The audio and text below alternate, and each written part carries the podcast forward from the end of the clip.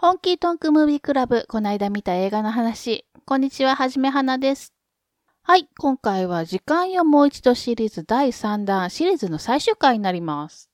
一応もう一度内容の説明をしておきますと、第1弾はオルタネイトタイムライン系。ドイツの映画ランローラランを筆頭にいくつか映画をご紹介したと思います。それから第2弾はタイムリープ系。こちらもバタフライエフェクトを筆頭にいくつかご紹介させていただきました。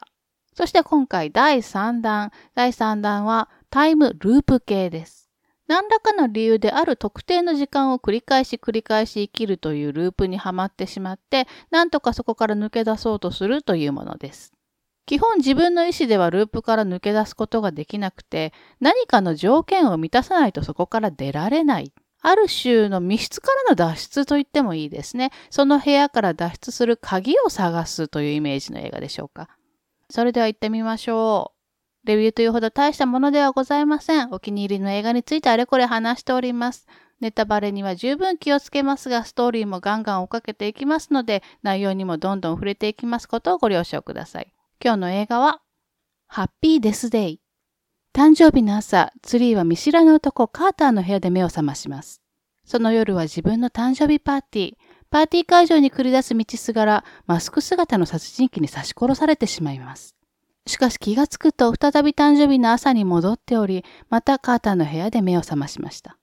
その後も同じ一日を何度も繰り返すツリーはタイムループから抜け出すため、何度も殺されながら殺人鬼の正体を探ることにしました。公開年度2019年、監督クリストファー・ビー・ランドン、出演ジェシカ・ローテ、イズライズ・ブルサードほか。はい、最近では珍しくスラッシャームービーが大ヒットという、ホラー好きには本当に嬉しい限りの映画ですね。では行きましょう。ツリーは美人でスタイル抜群のいわゆるパリピ系の女子大生です。夜遊びしては朝帰りしているような女の子です。しかし性格には大いに難がありまして、人に対して全然思いやりがありません。意地悪な物言いばかりします。施設にされても感謝もしません。酔いつぶれた彼女を解放してくれたカーターにもお礼一つ言いません。ルームメイトのロリーが作ってくれた誕生日のケーキも目の前でゴミ箱に捨てちゃいます。大学の教授とも不倫してるんですけれども、それも全く本気ではなく、ただの遊びです。早い話がクソビッチというやつです。日本公開時のキャッチコピーが時をかけるビッチだったのが本当にもう秀逸すぎて大笑いしましたね。そんなビッチなツリーですが、誕生日の夜に赤ちゃんのお面をつけた殺人鬼に殺されてしまいます。しかし殺されるたんびに誕生日の朝に戻ってしまいます。何度も何度も繰り返すうちにカーターが力になってくれるようになりました。そして一つの助言を受けます。また生き返るのが分かってるんだったら犯人見つかるまで殺され続ければと。他人事だと思ってこの野郎とまあ怒るんですけれども他に方法もないのでその言葉通り釣りは何度も何度もあの手この手で殺されながら山ほどいる自分を殺しそうな人間を一人一人調べていきます。この映画はスラッシャームービーとタイムループを合わせた映画なんですけれども、本当に画期的で斬新でした。いや、もうこの手があったかっていう。普通スラッシャームービーって何人かいる登場人物が順番にいろんな方法で殺人鬼の手にかかるっていうのがまあパターンでもあり見せ場でもあるんですね。だけどこの映画は手にかかるのは主人公のツリーだけです。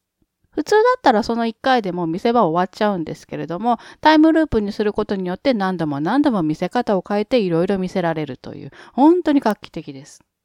誤解を恐れずに言えば、スラッシャームービーっていうのは元来非常に明るい系の映画なんですよ。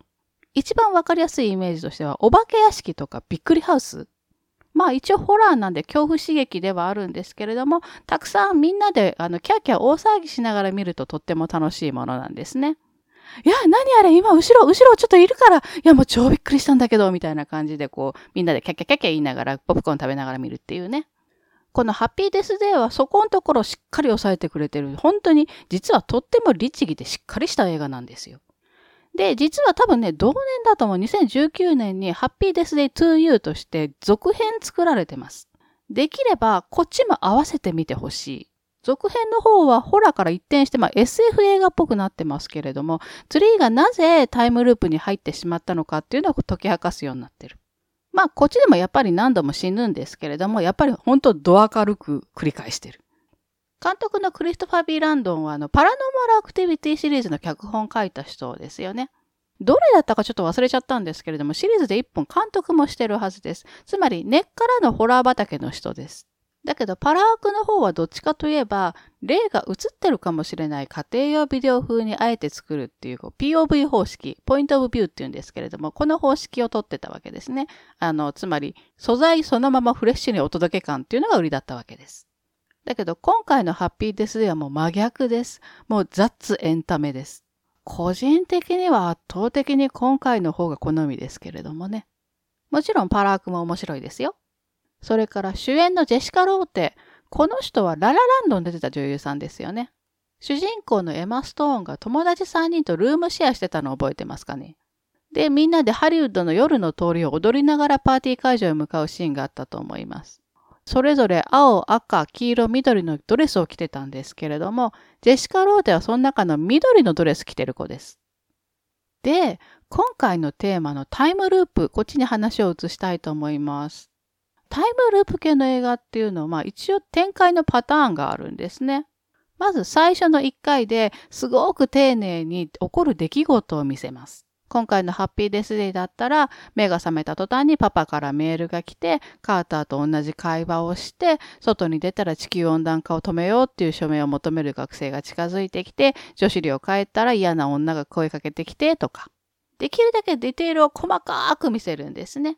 それを2回3回と繰り返してるうちに、ああ、同じ時間を繰り返してるんだなってことに主人公も見てる側も気づくわけです。で、ちょっといろいろ紹介してみたいと思います。タイムループものの映画って結構昔からあるんですね。というより、めちゃくちゃあるんですね。なんなら今回の時間よもう一度シリーズの中でも一番たくさんあるジャンルです。というわけで、私の独断と偏見でいくつかピックアップしてみました。まず、タイムループ系の映画といえばこれっていうぐらい有名な93年のビル・マーレー主演恋はデジャブという映画。地方局の気象予報士の男が田舎の町にお祭りの取材に行きます。テレビの前ではニコニコしてとっても人気者なんですけれども、オフになった途端に嫌味ですっげえ嫌なやつになるっていうタイプの男。田舎のお祭りもこんな田舎にこんな田舎にってもう悪態ばっかりつきながらいるんですけれども、そのお祭りの日から抜け出せなくなるという話です。この映画、一見すると90年代っぽいただのライトなラブコメディに見えるんですけれども、実はアメリカ国立フィルム登録簿というのに永久登録されている非常に評価の高い映画です。今回のハッピーデスデーの中でもちょっと名前が出てまして、ツリーの話を聞いたカーターが、なんか君の話ってあの映画の恋はデジャブみたいだねっていうシーンがありました。でもツリーに、いや、知らないって言われて、いやいや、あのビル・マーレーの、え、誰？マジで？ほら、あの、ゴーストバスターズの、いや、知らないっていう、映画ファンならもうほんととろけそうな会話がありました。それから2014年ですね、トム・クルーズ主演の All You Need Is Kill。エイリアンの侵略と戦う近未来の話ですけれども、これも主人公が死ぬたんびに同じ日に戻ってその日を繰り返すという話です。これ日本のライトノベルが原作ってことで当時話題になりました。それから2017年ですね、Before I Fall という映画。これは主人公女子高生です。その女子高生が交通事故に遭ってしまうんですけれども、事故に遭うたんびにその日の朝に戻ってしまうという映画です。この Before I Fall もハッピーデスデーと同じく、最初は嫌なやつだったんだけれども、ループすることによって改心していくっていう系なんですけれども、ちょっと嫌なやつの種類が違うんですよね。というのも、ハッピーデスデーのツリーは陰口言ったりするタイプじゃないんですよ。敵ができることとか本当物ともしない。ムカついたからタクシー運転手に唾吐いたわよみたいなことを言う。どっちかといえば漫画チックにデフォルメされた本当にクソビッチっていう感じだからもういっそ笑えたんですね。だけど、 Before I Fall の方の主人公ってなんか妙にリアルで、まあ本当にいるな、こういう意地悪な、いわゆる mean girl ってやつっていう感じ。人の陰口もバンバン言いますし、冴えない同級生が本当ただ歩いてるだけなんですけれども、 hello、この場所はいつからあなたみたいな人が来る場所になったのかしらみたいなことを言っちゃうような。まあそういう子がループすることによって改心していくっていう話です。それから2011年、リピーターズという映画。あのね、タイムループものって基本的には主人公だけがループにはまってしまって、まずそれを周囲に分かってもらうことから話が始まるっていうのが多いんですね。まあ、だって周りの人にとっては今日って1回しかないですからね。だけど、この映画では登場人物3人まとめてループに入っちゃいます。麻薬構成施設にいる男女3人なんですけれども、この人たち基本がダメダメさんなのか、どうせループで戻るんでしょみたいな感じで、まあやりたい放題。しかも全然笑えないやりたい放題で、家宅侵入、器物破損、窃盗、強盗、傷害。で、せっかく構成仕掛けてたのに麻薬もやっぱり手出しちゃうっていう。だけどだんだんこれじゃいけないって思う人間と、このまま今日を続けたいっていう人間に分かれていくっていう話です。3人どころか集落丸ごとループっていうのもあります。それが2018年アルカディアという映画。ある兄弟が10年前に自給自足生活してるカルト集団から抜け出したんですね。だけど抜け出したはいいんだけれども世間ともうまく馴染めない。特に弟くんなんかはカルト集団生まれカルト集団育ちなので兄ちゃんが無理やり連れ出したんだって怒ってさえいるっていう。で、仕方ないから、まあちょっと休暇がてら見に行くっていう感じで戻るんですけれども、その集団に。10年経ってるはずなのに誰も年を取ってなくてっていう話です。面白いのは、集落にいる人のほぼ全員がタイムループの中で生きてはいるんですけれども、ループする時間が人によって違うんですね。数日間のループを繰り返している人もいるし、数時間のループを繰り返している人もいるし、5秒ぐらいを永久に繰り返している人もいるんですね。それから2011年のトライアングルという映画。シングルマザーの主人公が子供を置いて友達とヨットでセーリングに行くんですけれども、途中で転覆しちゃうんですね。で、通りかかった豪華クルーザーに乗り込むんですけれども、そこで何者かに一人ずつ殺されていってという話です。これがちょっと印象的だったのは、あの、タイムリープと一緒で、基本時間を行ったり来たりするのって自分の意識だけで、体は一個なんですね。じゃないとタイムパラドックス起こるから。だけど、この映画はループするたんびに前の時間軸にいた自分もそこに残ってて、どんどん自分が増えていくっていう。クルーザーにどんどん生きてる自分とか殺された自分が溜まっていく、蓄積していくんですね。この映画、まあタイムループものとして紹介しましたけれども、結構最初から匂わせがいっぱいあって、伏線がいっぱい貼られてて、最後に全部回収っていう系の映画なんで、まあ面白かったです。それからちょっと変わり種としては2017年、ミス・ペレグレンと奇妙な子供たち。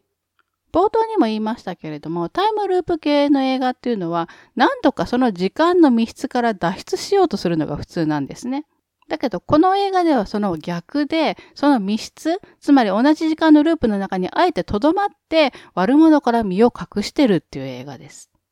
えー、洋画いっぱい紹介しましたけれども、じゃあ、邦画はあるよ、もちろん。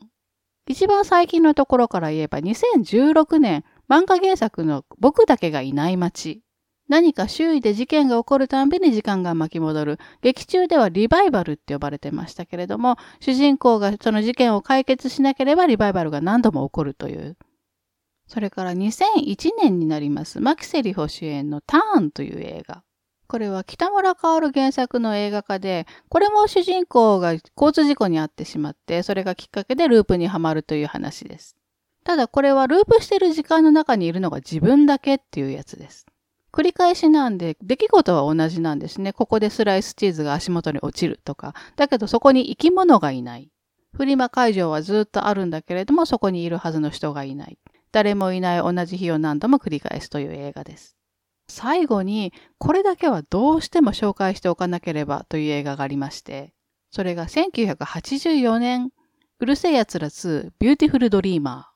これは攻殻機動隊の押井守監督の作品で、日本でタイムループの走り、もうループといえばこれでしょうというとっても有名な一本です。ただ、あの、若い人、うる星やつらって知ってますかね ?80 年代ぐらいに放送してた高橋留美子漫画原作のアニメなんですけれども、虎柄のビキニ着て角がある、ちょっと鬼っぽいビジュアルの宇宙人、あれ宇宙人なんですよ。宇宙人のラムちゃんが女ったらしの彼氏の諸星あたるを追いかけ回すっていうあれです。で、ビューティフルドリーマーは劇場版うる星やつらの2作目です。誰も気がつかないうちに文化祭の前日を何度も何度も繰り返してるっていう話です。この映画はね、本当にこう謎とか仕掛けがふんだんに入れ込まれてて、未だに考察する人がいっぱいいるんですよ。後続のクリエイターにもまあ大きな影響を与えてるんですけれども、賛否両論でもあるんですね。中でも原作者の高橋留美子先生が実はあんまり好きじゃないっていう噂があって、まあ要はうるせえ奴らじゃなくていいんじゃないっていう。ただ、すごい映画だっていうのは間違いなくて、天才を教え守るここにありっていう感じの作品です。はい。というわけで、3回に分けてお送りしました時間よもう一度シリーズ、いかがだったでしょうか？皆様の暇つぶしにでもなればなと思っております。では、今回はこの辺で終わりにしたいと思います。最後まで聞いていただいてありがとうございました。映画をたくさん見て豊かな人生を送りましょう。はじめはなでした。